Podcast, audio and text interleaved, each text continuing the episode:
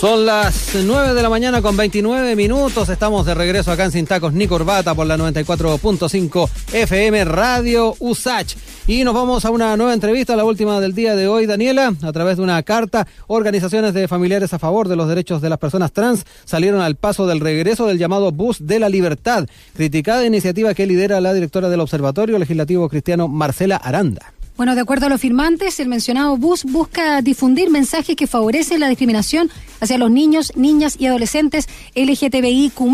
Y como también lo ha señalado la Defensoría de la Niñez, pone en serio peligro la integridad psíquica, emocional y física de nuestros hijos, hijas, sobrinos, sobrinas, nietos y nietas. Bueno, sobre este tema tomamos contacto con Alesia Injoque, presidenta de la, de la ejecutiva, perdón, de la Fundación Iguales. Muy buenos días, Alesia, ¿cómo estás?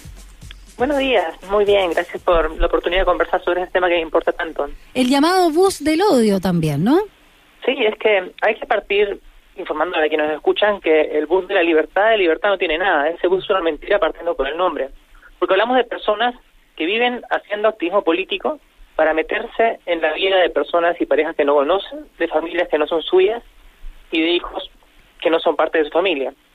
Entonces, de, libertad no tiene absolutamente nada. Toda la trayectoria política de Marcela Aranda es contra las libertades. Y ahora pretende que porque va a decir cosas que serían culturalmente inapropiadas, eh, sería un grito de libertad de personas que ya no pueden hablar cosas homofóbicas en público porque ahora hay una condena social.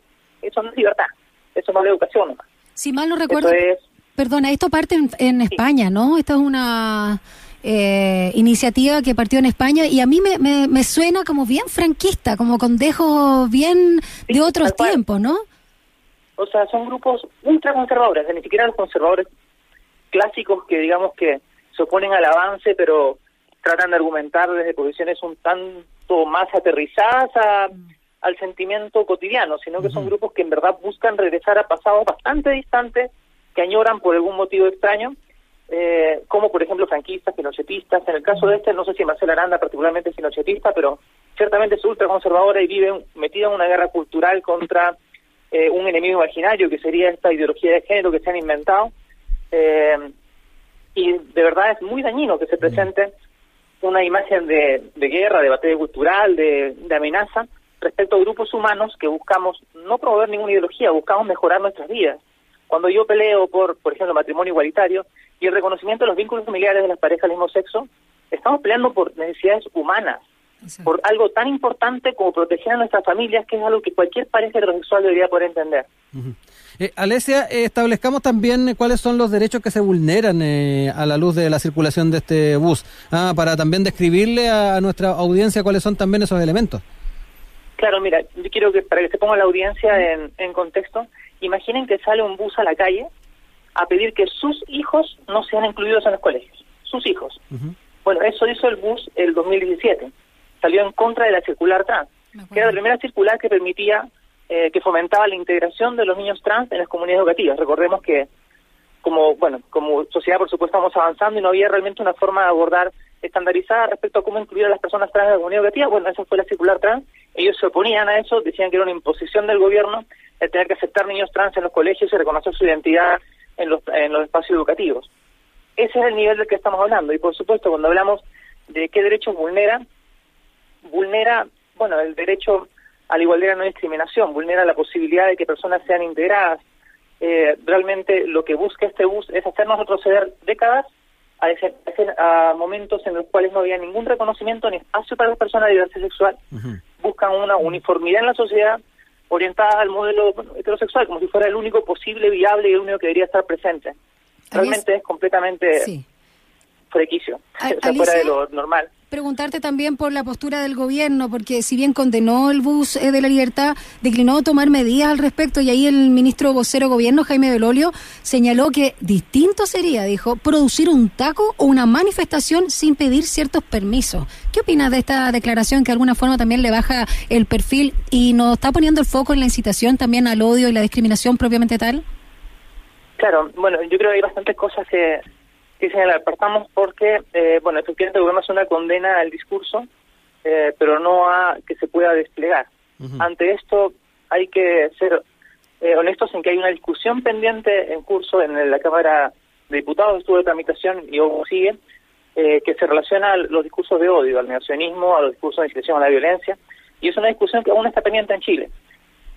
Va a señalar que hay países como Alemania donde el uso estaría completamente prohibido. Hay países como Estados Unidos donde podría circular.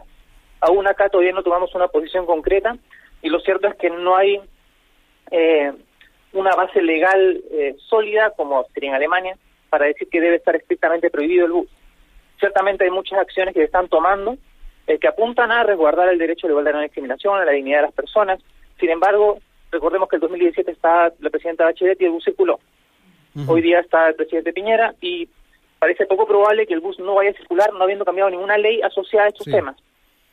Entonces, yo trato de poner no tanto el discurso eh, y la discusión sobre el discurso, sino sobre el daño que genera. Sí. Eh, Realmente vamos a discutir algún momento sobre la posibilidad de emitir su discurso, pero ahora en este momento quiero enfocarme en el daño. Sí. Alesia, en ese sentido también eh, sería pertinente hablar de, de, la forma en que este tipo de elementos se pueden incluir también en la legislación. Eh, muchos han hablado de gener generar reformas en el marco de la ley Samudio.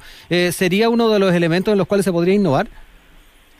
En la ley Samudio en particular nos está tomando ese enfoque. La ley Samudio está en este momento, la ley antidiscriminación, se está reformando para cambiar el enfoque de un enfoque punitivo, es decir, cuando hoy día alguien discrimina, puede ser, recibir una multa o puede ser un agravante penal si es que discrimina cometiendo un delito. eh, lo que se busca es cambiar el enfoque y que ahora sea una, un enfoque preventivo, es decir, que tengamos herramientas para educar, capacitar, sensibilizar y prevenir la discriminación a nivel más amplio. Este tema puntualmente sobre qué discursos serían o no serían eh, incluidos dentro de incitación al odio, por ejemplo. Está discutiéndose una ley eh, de incitación al odio, la violencia y el negacionismo, eh, bueno, que es una discusión que ha estado en, el, en la Cámara de Diputados y dentro de la cual, por supuesto, se analizan diferentes posturas. Entre ellas, por ejemplo, está la postura que toma Alemania o toma Canadá, donde consideran que eh, ciertos discursos originan posteriormente acciones que pueden terminar vulnerando derechos humanos. Ellos en Alemania tienen, por supuesto, eh, el ejemplo de lo que ocurrió en Alemania nazi, que donde partió todo con un discurso antisemita y finalmente va escalando hasta llegar a puntos en los cuales eh, se cometió un genocidio. No digo que acá estemos en un genocidio ni nada parecido, sin embargo, algo cierto es que los, todas las acciones parten muchas veces en discursos y hay ciertos discursos que terminan siendo eh, incompatibles con ciertos eh, espacios eh, democráticos. Por ejemplo, si dijera alguien saliera a la calle a decir los judíos están conspirando para destruir Chile, sería transversalmente inaceptable y nadie se ocurriría que puede sacarse un bus eh, con ese mensaje. Sin embargo, quienes sacan el bus, hoy día en el Congreso, cuando van a sesiones, dicen que las personas de la diversidad sexual queremos destruir a la familia, sexualizar a los niños y promover la pedofilia. Ese tipo de mentiras, ese tipo de formas de denigrar a grupos humanos y estigmatizarlas, eh, bueno, es parte de lo que hacen y es parte de lo que Chile está permitido. Y bastante embargo, ignorancia, bueno ¿no? Que, perdón, ¿sí? sí, perdón, Alesia, bastante ignorancia porque va en contra de toda la literatura y de la experiencia, justamente esos argumentos. Son mentiras, son mentiras completamente absurdas. O sea, parten de la idea de que solo podría existir un tipo de familia. Entonces, si es que existen familias diversas, sería un ataque contra la familia heterosexual. Y es completamente ridículo. Es como Exacto. pensar que la existencia de familias interraciales es un ataque a las razas.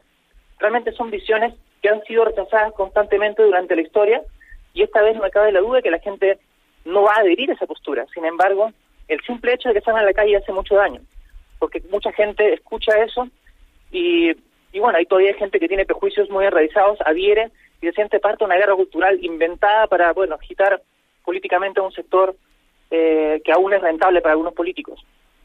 Nos acompaña esta mañana Alesia Injoque, presidenta ejecutiva de Fundación Iguales, conversando sobre el tránsito ¿no? de este bus de la libertad, donde organizaciones están instando al gobierno que impida justamente esta movilización, este despliegue por las calles, dado también los mensajes eh, al odio. Eh, también preguntarte, porque durante el día de ayer se produjo una reunión con alcaldes. ¿Tú sabes, tienes conocimiento de qué medidas están tomando los territorios para proteger justamente a las personas LGTBIQ más eh, respecto a posibles discriminaciones y eh, lo mismo, ¿no? La circulación de este bus de la libertad llamado para muchos el bus del odio. Sí, es importante primero señalar que los alcaldes no tienen autoridad para impedir la circulación del bus. Mm, sí. Eso recae en el gobierno, en las intendencias. Por lo tanto, si alguien piensa por qué el alcalde no lo prohíbe, bueno, es porque el alcalde no tiene la autoridad, ¿no? Lo que están haciendo muchos alcaldes es pisar la bandera LGBT o la bandera trans en un símbolo de que la diversidad es bienvenida en esos espacios y que en esos espacios no hay discriminación. Adicionalmente, hay muchas alcaldías que tienen oficinas de la diversidad en las cuales se trabaja con las comunidades y se trabaja para generar políticas dentro de la municipalidad orientadas a fomentar la igualdad y la discriminación.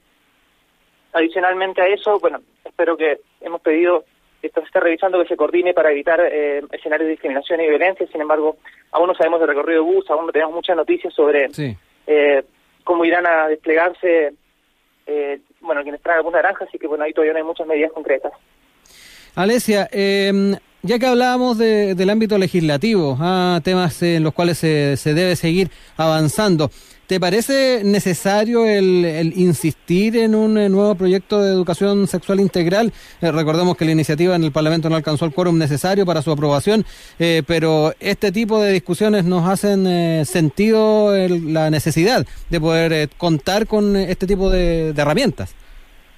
Mira, por ejemplo, esa, esa discusión es un espacio en el que se nota el actuar de estos grupos. Porque ¿qué es lo que salían a decir con mis hijos no te metas? Salían a decir que se le quería enseñar a los niños a tener relaciones sexuales en, en parvularia y que querían obligar a los padres a tener ciertos tipos de educación sexual que eran que no eran propios de, los valores de sus padres. Todo eso era mentira. Esta ley lo que lo que estipulaba y con claridad era que hasta cuarto básico la educación era afectiva. Solamente afectiva, nada de sexualidad, afectiva y prevención de abusos cosa que es importantísima porque la mayor parte de los abusos, lamentablemente, ocurren en casa.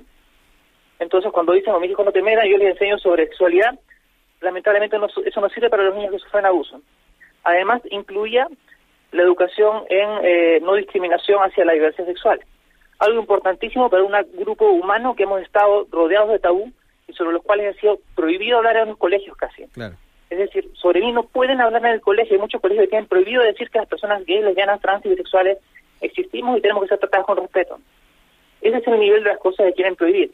Pero además la ley establecía que los programas educativos de educación sexual tienen que ser consensuados y aprobados por las comunidades educativas donde están los apoderados.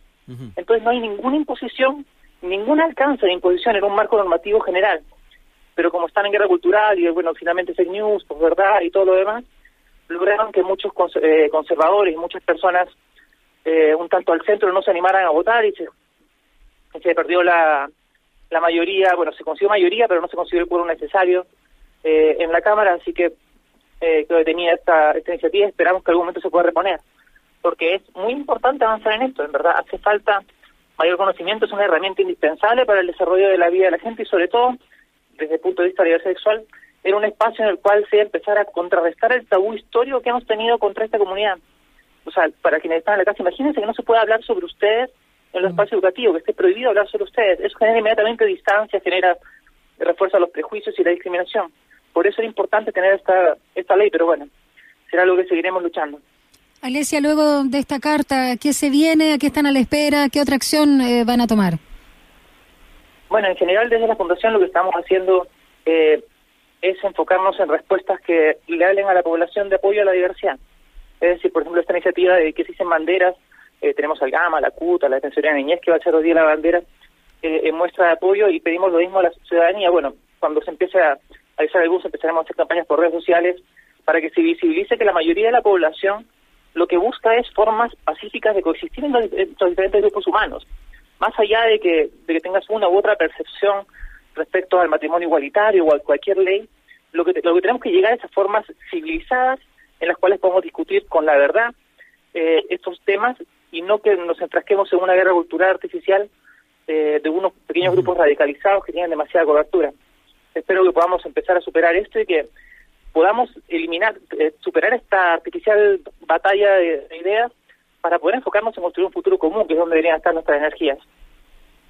Muchas gracias, Alesia Injoque, presidenta ejecutiva de la Fundación Iguales, por este contacto telefónico. Un abrazo grande y que salga todo muy bien, porque no podemos seguir viviendo en una sociedad tan injusta, tan desigual y con no solo tanta ignorancia, sino con tanta violencia. Muchas gracias, un abrazo. Gracias también. Chao. Alesia. Chao.